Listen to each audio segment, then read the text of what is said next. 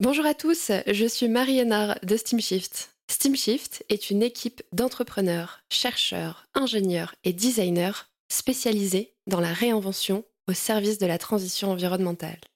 Tout le monde a sa propre vision du futur, mais la plupart d'entre nous est d'accord sur le fait que le modèle économique et industriel actuel n'est plus soutenable et donc plus désirable. Quel serait le nouveau récit pour notre société? C'est pour répondre à cette question et nourrir nos imaginaires que nous avons créé ce podcast Dessine-moi un futur désirable. Nous y convions des personnalités engagées qui mènent des batailles tous les jours pour que leur vision du monde de demain devienne une réalité. Un monde qu'ils seront fiers de léguer aux générations futures.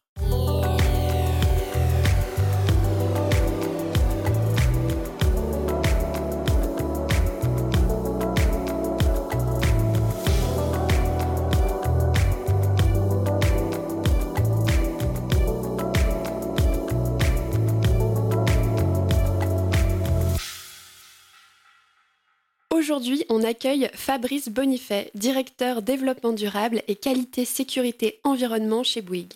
Vous allez voir, Fabrice est quelqu'un de très engagé. On a eu une discussion passionnante des enjeux de transition environnementale dans le monde de la construction, de l'ampleur du problème jusqu'aux solutions et surtout sa vision sur un futur désirable qui ralentit. C'est parti. Bonjour euh, Fabrice Bonifay. Bonjour Marie. Merci beaucoup d'être euh, au micro donc de Dessine-moi un futur désirable aujourd'hui. Bah, ravi d'être euh, parmi vous aujourd'hui. Super. Donc, euh, comme tu le sais, en fait, c'est un podcast où on va donc discuter de la vision du futur de nos invités. Fabrice, tu es entre autres donc directeur développement durable et qualité sécurité environnement, si je ne me trompe pas, mhm. du groupe Bouygues. en fait, je ne vais pas en dire plus. Je viens de citer ton, ton long et impressionnant titre. Et du coup, j'ai envie de te laisser te présenter, mais sans me parler de ton métier. Euh, ben, mon métier, c'est quand même une grande partie du temps qui passe, là, du mhm. temps qui m'occupe. Et euh, donc, ce qui me nourrit, c'est effectivement mon poste de directeur euh, développement durable et QSE du groupe Bouygues. Mais je suis aussi président du collège des directeurs développement durable, qui est une association de professionnels de la RSE et du développement durable qui a été créée il y a, il y a 15 ans mhm. et qui regroupe aujourd'hui 226 entreprises essentiellement des, grandes et des moyennes entreprises, qui, euh, qui échangent sur leurs pratiques RSE pour accompagner leur propre euh, société dans euh, la transition vers des modèles d'affaires plus soutenables. On va en parler, je pense. Et je suis aussi administrateur des think tank The Shift Project, qui a été créé il y a 15 ans par Jean-Marc Jancovici, que plein de gens connaissent, enfin tous ceux qui s'intéressent à ces sujets. Euh, et aussi co-auteur d'un ouvrage qui est paru l'an dernier, qui s'appelle Entreprise contributive, concilier monde des affaires et, limites planétaires, coécrit avec Céline Puffardishvili, qui est la DG de, l'agence Look Sharp. Et on a écrit ce livre euh, ensemble pour euh, apporter un, apport méthodologique pour les entreprises qui souhaitent engager une transition rapide. Mm-hmm. Parce que c'est le but du jeu, c'est d'aller vite maintenant, compte tenu du temps qui reste. Ouais. Euh, et, donc on fait beaucoup de promotion pour ce, pour ce livre euh, qui, qui s'appuie à la fois sur une, une, méthode, mais aussi sur des exemples inspirants euh, issus des entreprises qui ont mis en place ce modèle d'entreprise contributive. Ok. Voilà, donc j'enseigne aussi dans quelques écoles sur les sujets de construction durable et, et de RSE. Et puis la nuit, je dors. Oui, dans ta journée, tu as, le temps de dormir quand même Voilà, un petit peu. Enfin, la journée, peut-être pas trop, mais la nuit, oui. Oui, c'est important. Ok, bah écoute, merci beaucoup déjà pour cette présentation. On voit que tu es effectivement euh, hyper engagé, si je puis dire. Euh, si, et, juste par rapport à l'entreprise contributive, on aura effectivement le temps euh, d'y revenir tout à l'heure et de rentrer un peu plus dans le détail. J'ai bien évidemment des questions à te poser à ce sujet. si maintenant on passe sur l'aspect plutôt professionnel, si je me trompe pas, euh, depuis le début de ta carrière, tu travailles euh, sur des sujets en lien avec euh, l'environnement. Est-ce que ça a été un choix? Si oui, pourquoi? Comment, comment ça s'est passé au début? Oui, enfin, l'environnement le, et le développement durable, c'est deux choses différentes. Hein. L'environnement est une composante mmh du développement durable, mais pendant des années, les entreprises avaient une approche de la composante environnementale qui était une approche très liée en fait à la conformité.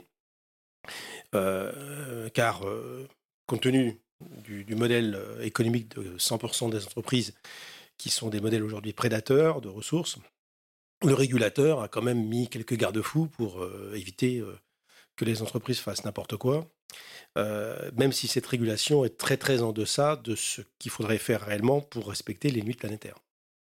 Donc ce qu'on peut dire, c'est que le droit, même si pour certains est très contraignant, notamment le droit environnemental européen ou français, il est encore très complaisant par rapport à, par rapport à ce qu'on devrait faire si on voulait vraiment respecter le vivant.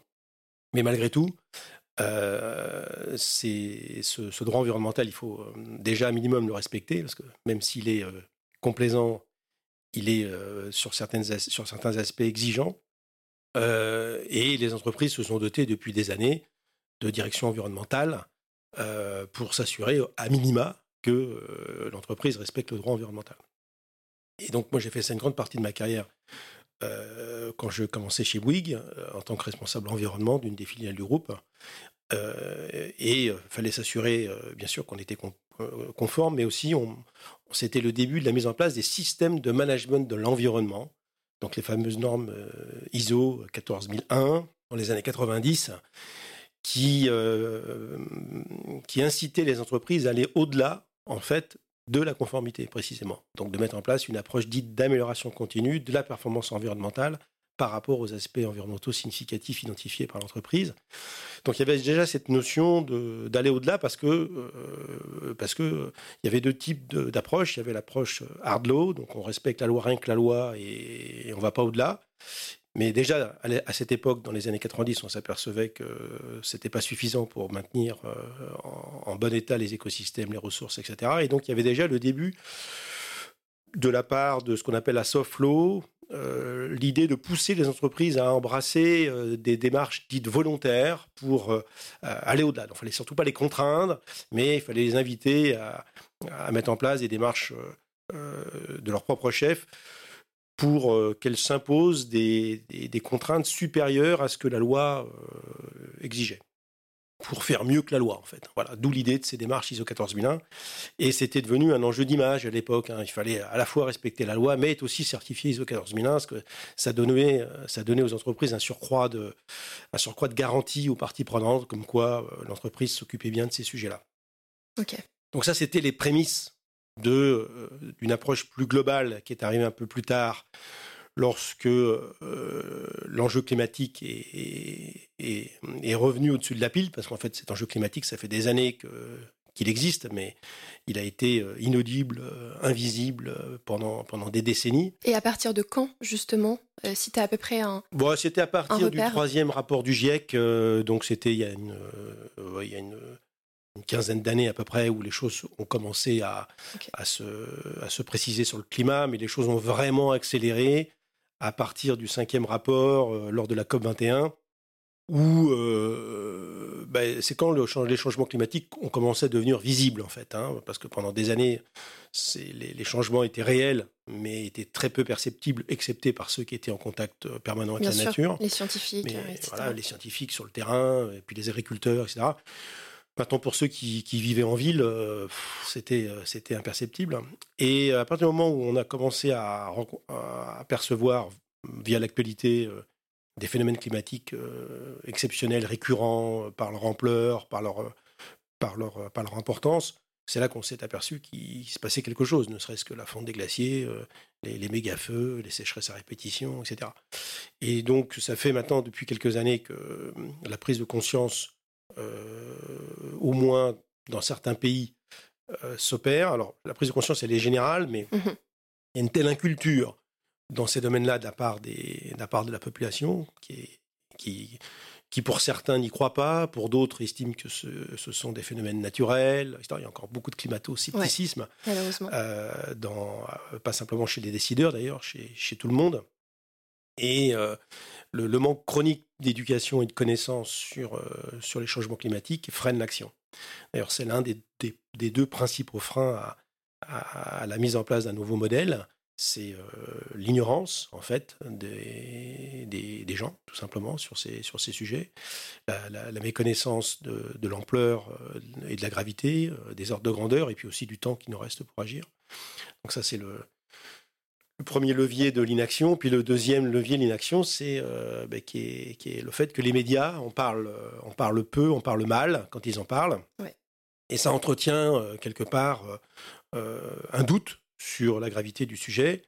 et aussi, ça entretient euh, l'idée qu'on va pouvoir trouver des solutions euh, technologiques à, un problème euh, qui, ne se résoudra pas qu'avec de la, technologie, loin s'en faut, mais qui se résoudra probablement par l'émergence d'un nouveau modèle de société basé sur beaucoup plus de sobriété de la part de, ceux qui aujourd'hui consument et le, terme est choisi, hein, consument la planète, c'est-à-dire par leur mode de vie, euh, utilisent beaucoup trop de ressources ou émettent beaucoup trop de, gaz à effet de serre. Donc, euh, donc voilà la différence entre simplement s'occuper de l'environnement au sens classique du terme, donc conformité, et aller au-delà, c'est-à-dire avec des approches de système de management jusqu'à maintenant la remise en cause euh, des modèles d'affaires des entreprises euh, pour tenir compte des limites planétaires, parce que là, on, vient de passer un cap supplémentaire. Mhm. voilà, là, il s'agit plus simplement de respecter la loi. Il s'agit de se resynchroniser par rapport aux neuf limites planétaires identifiées par les, les scientifiques. On en a déjà dépassé six. Et euh, vu qu'on n'a qu'une seule planète, on n'a pas d'autre choix que euh, de respecter ces limites planétaires, parce qu'on sait très bien que malgré la résilience qui est très importante de la planète et, les, ressources, les réserves qu'il y a encore, euh, dans le siècle en cours, euh, si on ne change pas de trajectoire, on va vraiment au-devant de, de, de, désillusions à l'auteur de nos illusions. Donc, donc voilà, c'est notre travail maintenant de responsable RSE d'expliquer ça sans, sans, stigmatiser quoi que ce soit. Ça sert à rien de toute manière, mais en essayant de présenter euh, les faits scientifiques qui euh, pourraient servir de, start, de starter en fait à, mhm. à l'émergence d'un nouveau modèle. Euh, et ça, c'est mon travail de tous les jours au sein de Bouygues déjà, au sein de l'association C3D et au-delà en tant qu'activiste de ces sujets-là dans ma sphère d'influence. Bah, écoute, merci beaucoup euh, Fabrice, c'est hyper complet. Euh, on se rend bien compte euh, que du coup, par, par ton parcours professionnel, tu as vraiment observé toute l'évolution que tu nous as partagée et, c'est vraiment très très inspirant. moi, j'aurais envie de rebondir sur le changement de trajectoire. on sait qu'on doit changer cette trajectoire. on sait notamment que elle fait appel à des enjeux forts, notamment pour le domaine de la construction, que tu connais très bien. Est-ce que tu pourrais un peu plus rentrer dans le détail c'est quoi aujourd'hui euh, les enjeux euh, dans le monde de la construction? Si tu as des chiffres clés aussi pour qu'on se hmm. représente à quoi ressemble l'impact? Et est-ce que tu peux nous, parler de, par exemple, trois enjeux euh, assez clés pour le secteur? Oui, alors le secteur de la construction, c'est l'un des enjeux avec les transports les plus polluants hein, qui existent au monde. de par la nature de, de, son, de son modèle parce qu'on utilise énormément de matériaux, donc il faut les matériaux, bien sûr, on va les chercher dans la nature, comme tout business, mais pour construire des bâtiments, il faut euh, beaucoup, beaucoup de matériaux en volume. Et euh, donc les enjeux sont, sont multiples au niveau environnemental. Alors il y a des enjeux sociaux aussi, mais on va faire un focus sur l'environnement là. Mhm. Les enjeux sociaux sont liés en fait à, l'accès au droit au logement pour les gens, hein, ne serait-ce que ça. Hein. C'est un, enjeu en tant que tel. Hein. Euh, mais on ne va pas résoudre l'enjeu social sans, résoudre l'enjeu environnemental. Les deux, les deux fonctionnent ensemble. Et donc, pour construire moins, euh, avec moins d'impact, et même avec zéro impact, si on veut vraiment euh, se conformer aux limites planétaires, c'est comme le but du jeu. Je rappelle que l'objectif, c'est pas de faire moins mal, c'est de mhm. faire bien. Voilà. Et de faire bien, ça veut dire compatible avec les limites planétaires. Et on y arrive ça, à construire avec zéro impact aujourd'hui? Alors euh, non, on n'y arrive pas à l'échelle euh, euh, qu'il faudrait, il faudrait faire, à l'échelle, enfin au niveau planétaire. Donc ça, c'est qu'on n'y arrive pas du tout. Mais par contre, la bonne nouvelle, c'est qu'il y a des solutions pour le faire. Donc après, c'est une question de, ça va être une question de volonté politique, hein, de, flécher la régulation pour tendre vers ces modèles-là, et de formation également des, ben, des professionnels du secteur pour qu'ils apprennent à construire selon ce modèle-là. Et donc c'est là, euh, c'est là que les difficultés commencent. Hein. Alors pourquoi ça pollue? Bah, Parce qu'en fait on utilise massivement euh, euh, des matières au pondéreux et un liant qui s'appelle le béton mhm. et qui lui-même fortement émetteur de CO2. Hein, c'est 8% des émissions de gaz à effet de serre au niveau mondial et auquel on rajoute de l'acier qui lui aussi pollue énormément pour sa fabrication. Et ce cocktail, donc ciment plus acier qui fait du béton, sans compter le problème du sable. Hein. le secteur du bâtiment, c'est 50 milliards de tonnes de sable utilisées sur la planète tous les ans pour fabriquer des, infrastructures et des bâtiments. Eh bien, ça, contribue énormément au changement climatique parce que si vous rajoutez à ça ensuite l'énergie de fonctionnement de ces bâtiments, mmh eh bien, vous arrivez à un total en France autour de 25% des émissions de CO2 qui sont liées à cette industrie, ce qui est énorme, un quart. Effectivement.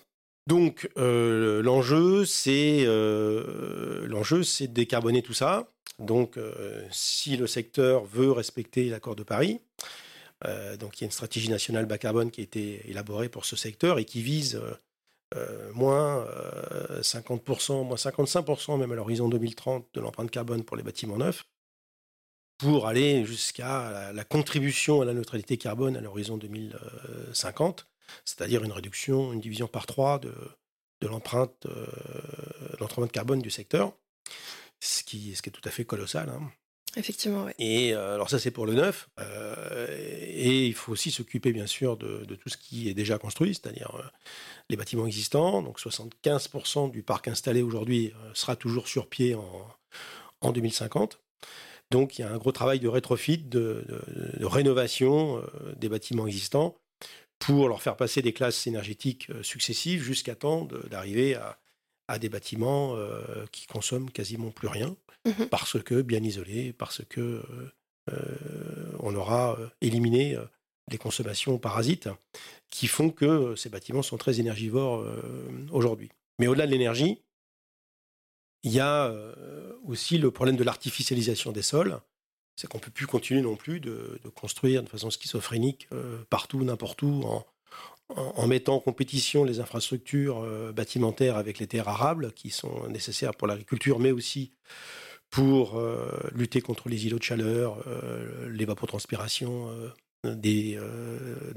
l'évapotranspiration donc pour réduire la température dans les, zones urbaines en cas de canicule. Mmh Et aussi euh, avoir suffisamment de, surface non construite pour laisser euh, l'eau, quand elle tombe, le temps pour, de, pénétrer dans les, dans les couches inférieures et, donc venir remplir les nappes phréatiques. Donc on en a besoin quand même euh, pour l'eau potable. J'imagine aussi qu'il y a des questions de biodiversité derrière tout ça. Bien sûr, bien sûr. Hein. Donc, euh, quand vous artificialisez, vous tuez le vivant. Et, euh, on sait très bien que, au-delà des, de l'enjeu climatique, l'enjeu parallèle, parce que les deux vont de pair, c'est la destruction du vivant avec un million d'espèces menacées. Et, vous le savez, 60% des vertébrés qui ont disparu ces 50 dernières années, c'est juste colossal. Mhm. C'est affolant, donc euh, cette sixième extinction qui est en cours à une vitesse euh, jamais connue depuis euh, que le monde est monde. Alors bien sûr, si on, si on met l'exception des dinosaures suite à la météorite, hein, il y a 67 millions d'années, cette extinction de masse actuellement est juste terrible pour le, vivant en général, mais aussi pour nous, les humains. On fait partie de la chaîne du vivant complètement, et on sait très bien que moins il y aura de diversité, plus on sera vulnérable. Euh, ça a été démontré euh, de multiples fois. Donc euh, le, combat climat-biodiversité, c'est vraiment le combat du siècle en cours qu'on doit retrouver dans les modèles, dans les modèles d'affaires des entreprises. Et, donc, que... dans la construction, voilà, dans la construction, j'imagine que oui, enfin, il fallait présenter quand même un petit peu les enjeux. Bien évidemment. Voilà, et, donc les, solutions pour eh ben, construire d'une façon plus responsable, c'est d'abord euh, ben, utiliser des matériaux de construction euh, qui émettent moins de carbone, donc euh, les matériaux biosourcés, bien sûr, mais on sait très bien qu'il n'y aura pas assez de matériaux biosourcés pour, par rapport à la démographie mondiale. Donc on ne pourra pas tout faire en bois, si c'est souvent la question qu'on pose, ou en terre crue. il va falloir qu'on continue d'utiliser du béton. Mais là, le béton, il va falloir le produire euh, autrement. Donc, euh, Bouygues, notamment, travaille avec des cimentiers pour essayer de mettre au point des nouvelles formules de, fabrication du ciment euh, en émettant deux fois, trois fois, quatre fois, six fois moins de carbone, mais avec des résistances équivalentes, bien entendu. Mhm. Donc, c'est un travail de, recherche et développement actuellement que nous, que nous menons, mais les autres grands constructeurs mènent le même type de travaux dans l'objectif de pouvoir continuer d'utiliser ce matériau qui est, euh, qui est quand même euh, économiquement intéressant et, assez facile à mettre en œuvre, mais en, éliminant ces impacts négatifs. Donc, donc déjà, travailler sur les matériaux, mais au-delà de ça, on sait très bien qu'il va falloir qu'on aille encore bien au-delà, c'est-à-dire d'arrêter de, de, construire selon un mode dit linéaire, donc mode linéaire, c'est-à-dire j'extrais des matières premières, je construis, euh, je construis un ouvrage, puis ensuite je démolis cet ouvrage après une, une, plus ou moins grande période d'utilisation. Mhm. Bah, ce modèle, il n'est pas tenable non plus. Donc ce qu'il faut, c'est construire avec des éléments qu'on pourra, euh, pour tout ou partie, récupérer à un moment donné. Donc comme les, des briques de Lego, hein, pour certains types d'éléments, pour qu'on puisse leur donner une deuxième, voire une troisième vie et donc euh, limiter le recours euh, aux industries extractives, c'est-à-dire qu'à chaque fois que vous construisez un bâtiment, si vous devez aller chercher des matières premières vierges pour, euh, pour élaborer les éléments constitutifs du bâtiment, et eh bien forcément, vous allez petit à petit bah, tirer sur les ressources naturelles des carrières, et tout ça c'est préjudiciable à la fois à, la maintenabilité des stocks, mhm. mais aussi à la biodiversité, parce que euh, bien sûr, à chaque fois vous allez faire des trous euh, quelque part pour euh, des, carrières de calcaire, de cuivre, etc., ben, vous abîmez forcément le vivant. Et donc l'idée, c'est de pouvoir faire durer beaucoup plus longtemps les éléments constitutifs du bâtiment, y compris concernant ceux qui participent à la, structure du bâtiment. Hein. Donc en pouvant, soit en, en les réutilisant tels que, donc des briques élémentaires, soit en les recyclant. Euh, sachant que le recyclage, c'est déjà une défaite, mais c'est toujours mieux que d'aller chercher des matières vierges dans la nature, de manière à ce qu'on puisse euh, abaisser cette pression euh, sur, les ressources. Donc ça, c'est l'un des premiers leviers qu'il faut pouvoir activer le plus vite possible pour baisser l'empreinte, pour aller, pour tendre vers une empreinte nulle. Donc plus de recyclage, mais surtout plus de réemploi. Hein. C'est le réemploi la, première chose qu'il faut pouvoir privilégier.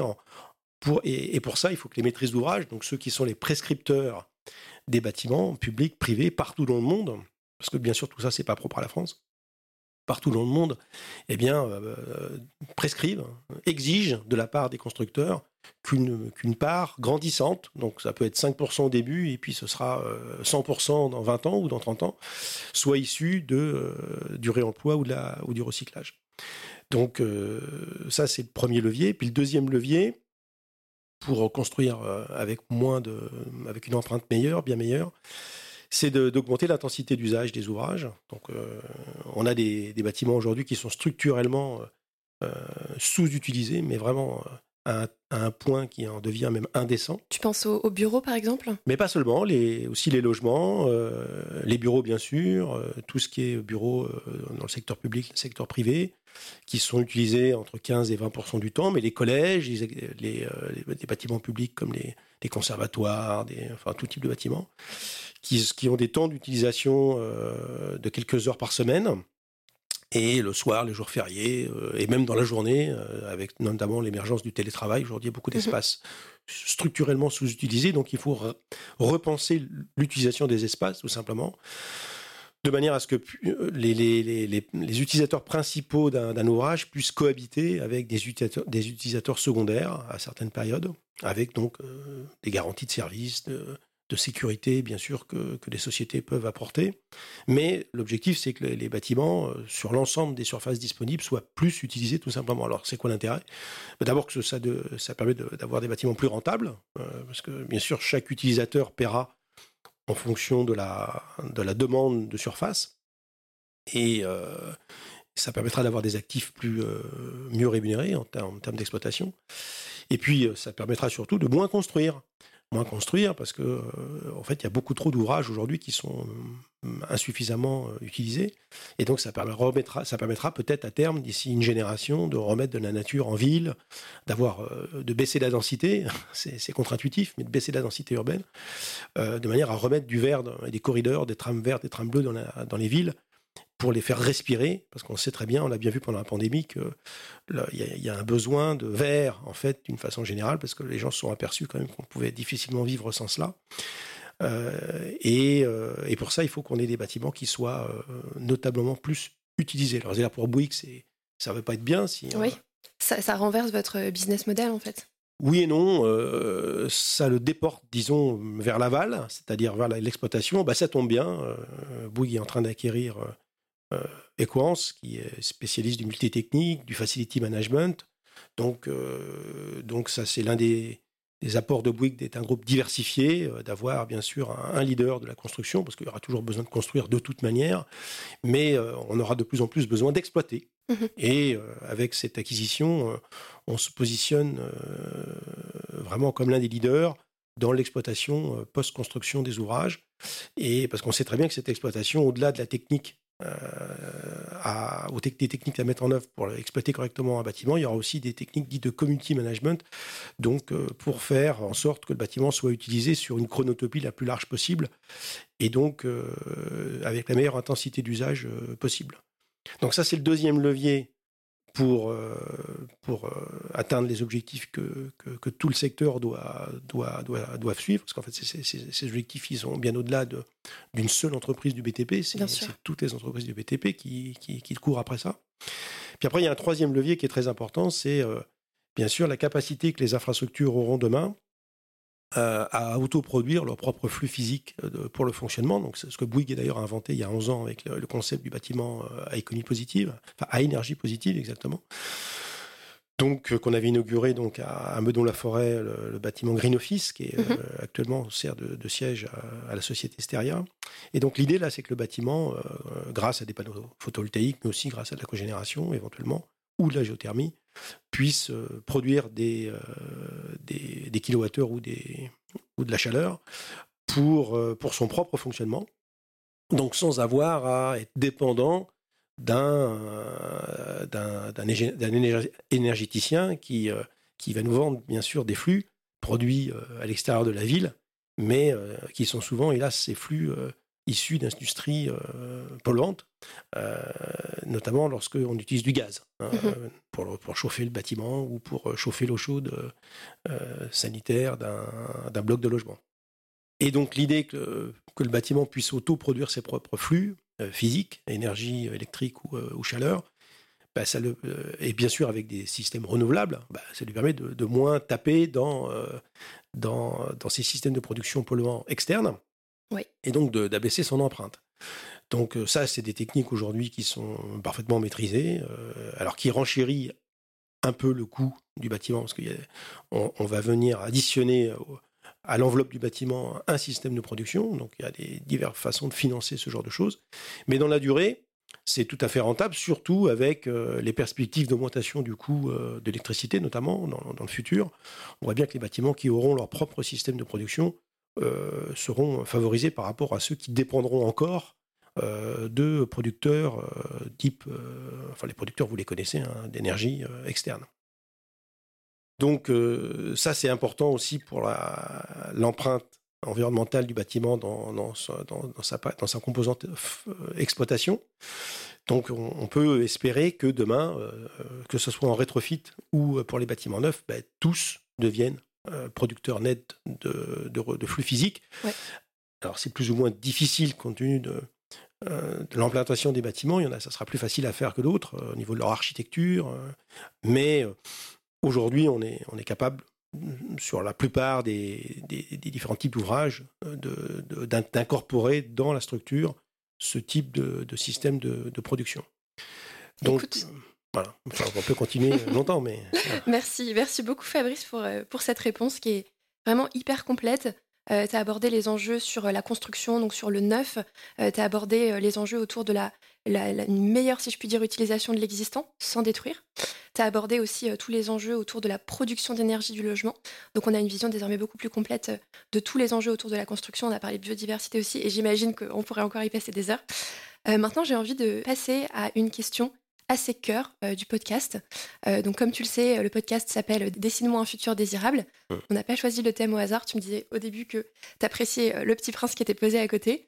si je te pose la question, Fabrice, ce serait quoi ton futur désirable? Qu'est-ce qu'elle t'évoque, cette question? Alors on change, on change complètement de registre. Hein. le futur désirable, c'est pour moi, hein, mhm, bien sûr. pour l'humanité, c'est c'est qu'on ralentisse un peu, c'est-à-dire que, euh, contrairement à beaucoup de discours qu'on peut entendre de dire de toujours plus, euh, toujours plus de tout, euh, bah, c'est peut-être de se rendre compte que ce qui est important finalement dans, dans la vie, c'est d'être heureux.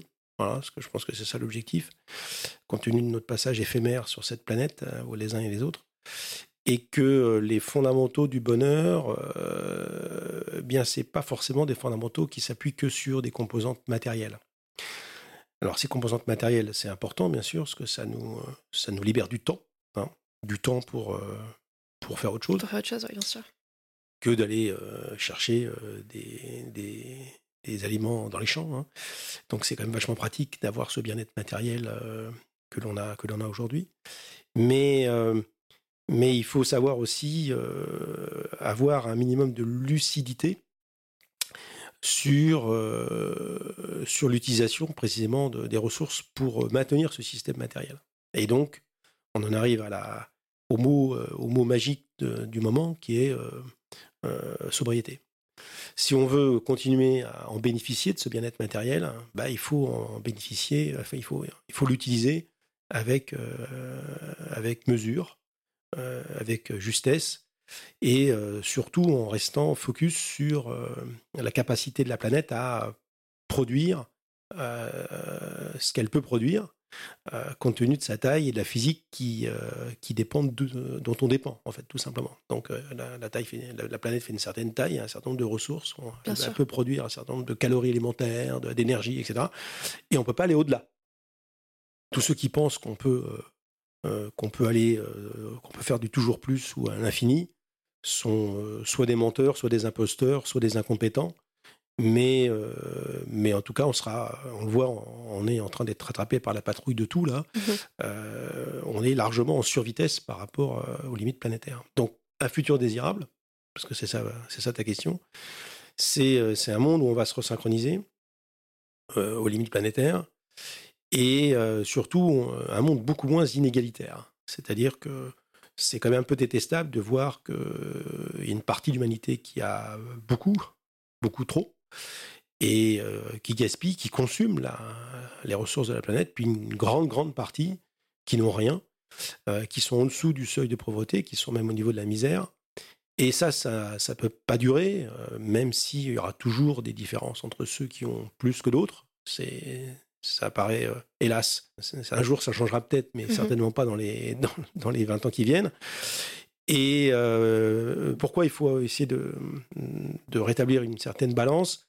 C'est parce qu'on sait très bien que trop de distance ou trop de, un gap trop important entre ceux qui ont trop et ceux qui ont rien crée de l'instabilité, tout simplement, de l'instabilité politique, géopolitique, des ressentiments, du terrorisme, euh, etc et, euh, et qu'on n'a pas intérêt à maintenir un, système trop déséquilibré.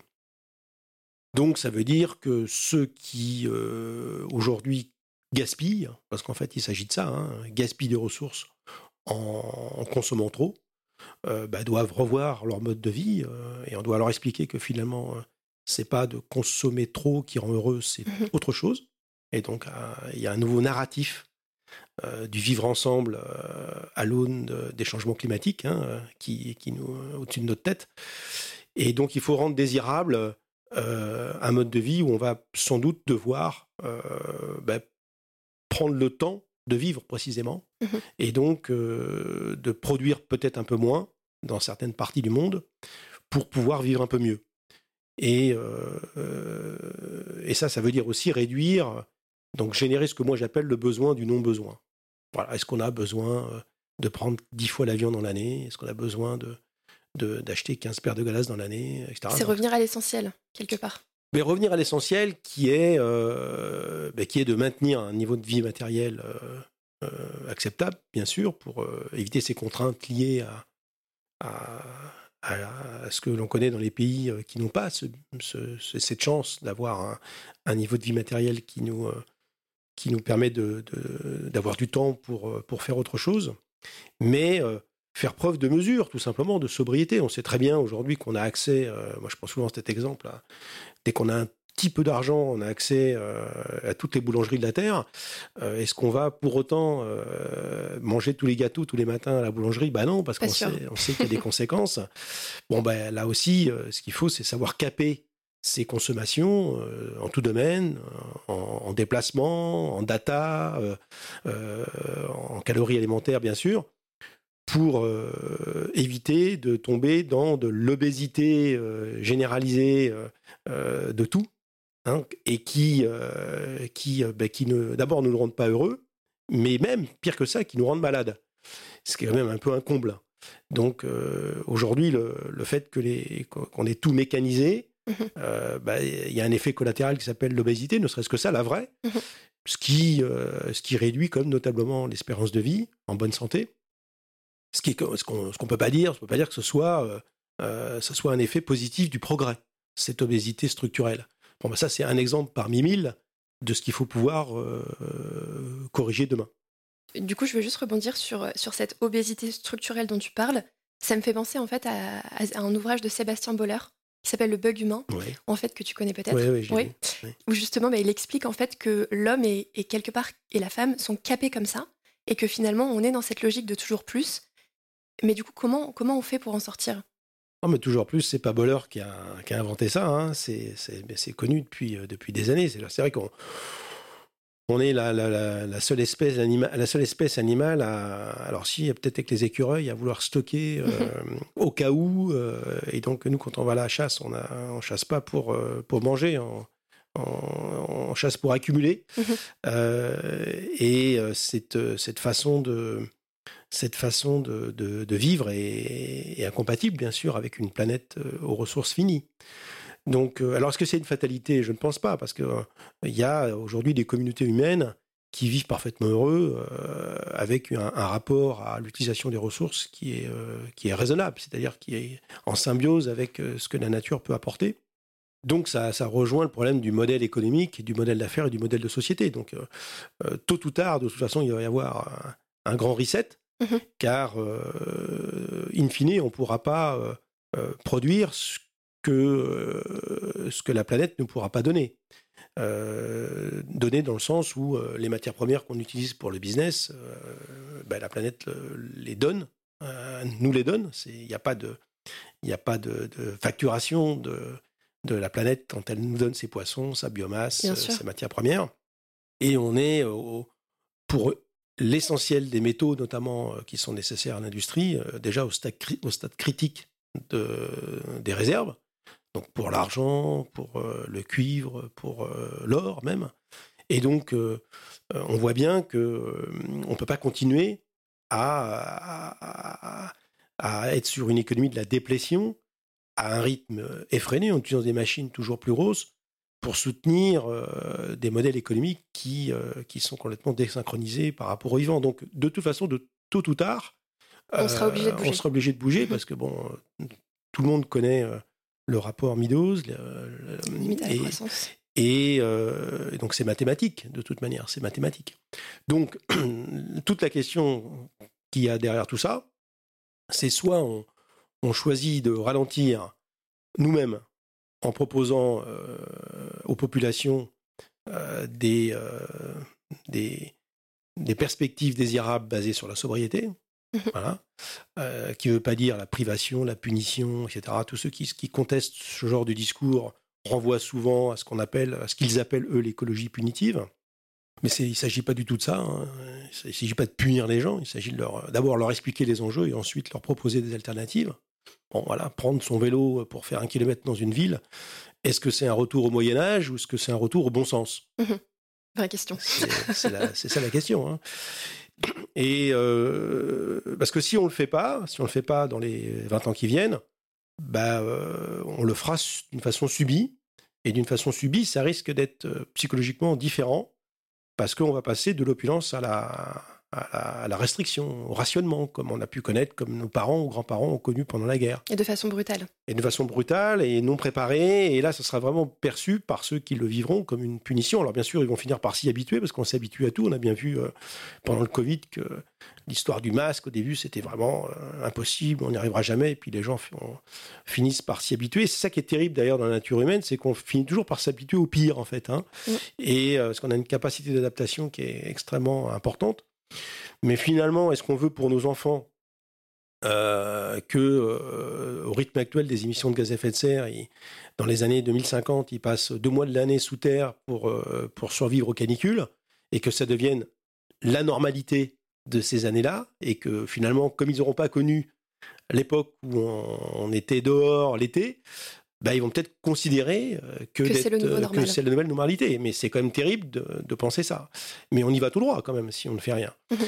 Et euh, donc pour éviter en fait euh, ce type de, perspective, hélas, euh, réelle pour les générations à venir, la génération à venir, parce qu'il ne s'agit même pas de, celle d'après, hein, et bah, je crois qu'il faut qu'on fasse preuve d'un peu moins d'égoïsme et, et, de, et de réalisme pour que dès maintenant on commence à infléchir le système économique et social pour aller vers une économie de la résilience une économie euh, de la sobriété, ce qui, euh, je répète, ne, veut pas dire euh, récession, ne veut pas dire misère, ne veut pas dire retour au Moyen Âge au sens où les gens le comprennent, c'est-à-dire sans service et avec un bien-être matériel qui va reculer. Non, non, non. On, a aujourd'hui toutes les technologies passives qui nous permettront de vivre avec un très haut niveau de vie matérielle, mais en consommant beaucoup, beaucoup moins de ressources. C'est tout à fait possible. Ça s'appelle l'économie de la fonctionnalité. Mhm. Euh, c'est ce qu'on explique dans le livre avec Céline. Et euh, cette économie-là, il faut la faire émerger le plus possible dans le monde entier pour, euh, ben, pour baisser la pression de l'humanité sur les ressources. C'est une parfaite transition pour ma prochaine question. Avant ça, je veux juste revenir sur, sur du coup tout ce que tu nous as partagé. Tu nous as dit beaucoup de choses. Et moi, il y a un mot que tout ça m'évoque, c'est l'harmonie en fait revenir à, quelque chose de plus harmonieux avec la nature. On sent aussi euh, euh, ce besoin d'égalité qui est clé et aussi la, prise de conscience massive des limites planétaires et quelque part de, respecter ces, limites. Euh, tu nous as parlé aussi de vivre ensemble et on sent aussi la pression du temps qui fait que tout ça doit être doit s'enchaîner à une vitesse vraiment très très rapide.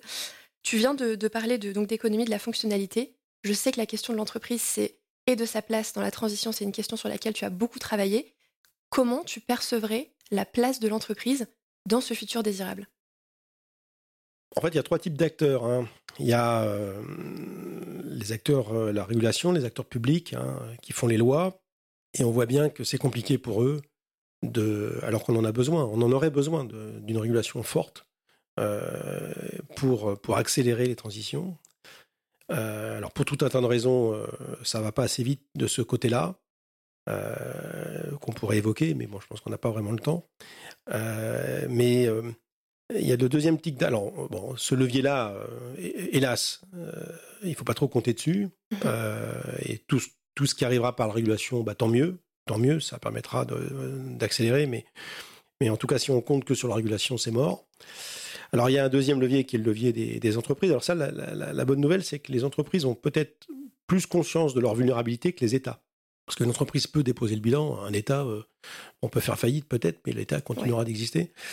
Euh, alors que les entreprises, elles peuvent disparaître complètement. Donc, euh, on assiste actuellement à une prise de conscience de certaines entreprises, pas toutes, hélas, que, bah oui, euh, si ne serait-ce que les matières premières qu'elles utilisent, il y en a moins, ou il y en a plus, bah, si, l'essentiel de leur business euh, dépend de ces matières premières, c'est un peu compliqué. Hein. Donc on peut faire la liste des entreprises qui ont, pris, qui ont, qui ont conscience de ça, parce qu'elles dépendent, euh, bah, ne serait-ce que de, de la stabilité climatique pour produire des biens dans l'agriculture, ne serait-ce que ça. Hein. Mmh eh bien, on voit bien que les entreprises qui ont conscience de ça, bah, commencent à se dire bah oui, il va falloir qu'on produise autrement parce que si on ne produit pas autrement, on va, on va tout simplement casser notre, notre modèle, notre modèle d'affaires.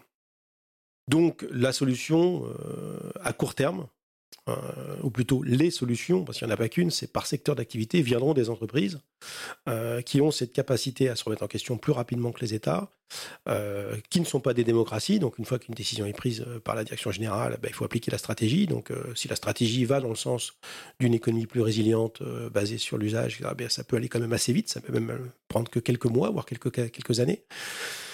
Et donc, euh, l'un des leviers euh, d'accélération de la transition, ça passera clairement par les entreprises. Et puis le dernier levier, c'est les citoyens. Hein. donc les citoyens, vous et moi. Hein. Mm-hmm. Et euh, donc ces citoyens, c'est simplement notre façon d'acheter. Donc d'acheter, d'acheter au quotidien. et donc de privilégier par notre pouvoir d'achat personnel eh bien, des, solutions commerciales qui sont plus ou moins impactantes pour l'environnement et le social. À condition, bien sûr, d'être informé. Donc, il y a de plus en plus maintenant d'obligations, donc ça rejoint la régulation, hein, d'informer mhm. les gens sur, ben, quand ils achètent un produit, quel qu'il soit, ben, qu'ils aient conscience de comment il est produit, où il est produit, quelle empreinte environnementale il a, pour euh, que progressivement euh, les, citoyens consommateurs, euh, pour ceux qui ont un intérêt sur, cette question, et on peut penser qu'il y en aura de plus en plus compte tenu du renouvellement des, générations, eh privilégient en fait les produits qui, qui auront le plus faible impact, voire pas d'impact. Donc donc voilà, donc c'est ces trois, trois, trois types d'acteurs là qu'il faut, sur lesquels il faut s'appuyer pour, pour, pour générer cette fameuse transition. Merci beaucoup Fabrice. On arrive euh, à la fin du podcast déjà. Euh, est-ce que tu veux rajouter quelque chose? Est-ce que tu as un sujet que tu aimerais poser dont on n'a pas parlé? Quelque chose qui te tient à cœur? Bah, euh, Le sujet, c'est le sujet qu'on aborde dans le livre avec Céline. Hein. c'est le sujet de l'entreprise contributive. C'est qu'au bout d'un moment, bon, bah, hélas, les, constats, on, les connaît. Ils sont dramatiques. Hein. donc, le GIEC nous dit qu'il nous reste quand même très peu de temps pour inverser une tendance qui est quand même très suicidaire pour l'humanité. Hein. Il nous reste 400 gigatonnes de CO2 à émettre pour euh, rester sous l'1,5 degré, mais au rythme actuel de nos émissions, on aura mangé ce budget euh, en moins de 7 ans alors qu'on serait censé tenir avec euh, jusqu'en 2100. Donc, pour vous dire l'ampleur du problème, il faudrait baisser nos émissions de 6% par an. Et donc, dans le livre, on présente en fait une méthode, une méthode issue des pionniers, hein, des entreprises qui ont compris euh, l'intérêt de concilier mon monde des affaires et les limites planétaires.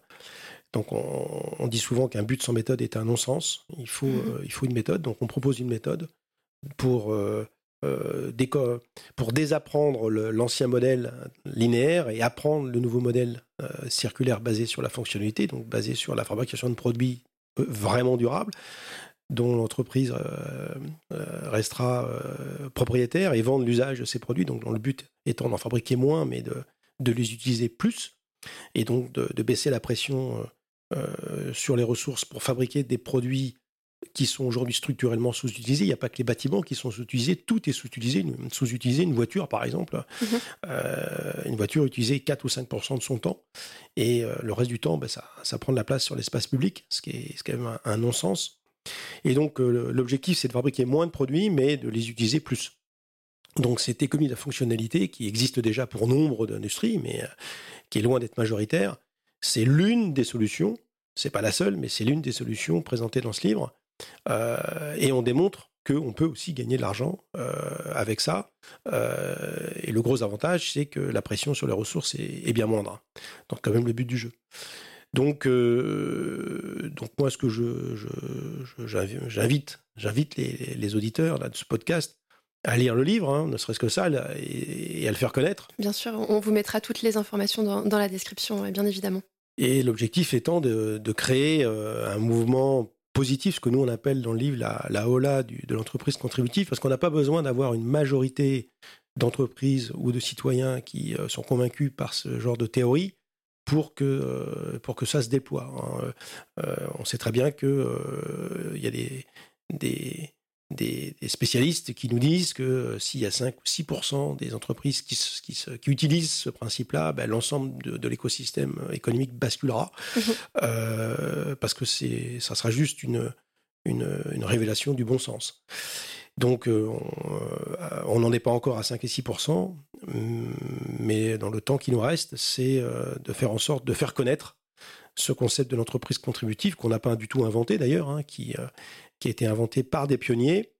Euh, mais le propre des pionniers, c'est que lorsqu'ils proposent une nouvelle idée, la plupart du temps, au début, euh, cette idée euh, ridiculisée, mhm. ensuite elle est combattue, puis après elle finit par s'imposer comme une évidence. C'est pas de moi, mais je reprends souvent cette, cette citation. Et on peut espérer que c'est ce qui arrivera pour le concept de l'entreprise contributive. Super. Merci beaucoup Fabrice. Euh, merci beaucoup pour cet échange et, tous tes partages. Euh, pour te remercier de ta participation euh, au podcast, on t'offre avec grand plaisir un, exemplaire du Petit Prince. je sais que tu l'as lu, donc voilà, ce sera un, livre à repasser. On l'a dédicacé et on, a mis une petite touche qui devrait particulièrement, particulièrement résonner pour toi. On, t'a proposé d'arrêter de compter les étoiles. Voilà, je sais pas si tu as la référence. On te remercie beaucoup. Merci beaucoup Marie. À bientôt. Merci, à bientôt. C'est déjà la fin de cet épisode. Merci d'avoir écouté jusqu'au bout. Vous trouverez toutes les références dans la description du podcast et sur le site de SteamShift. À très vite dans un prochain épisode.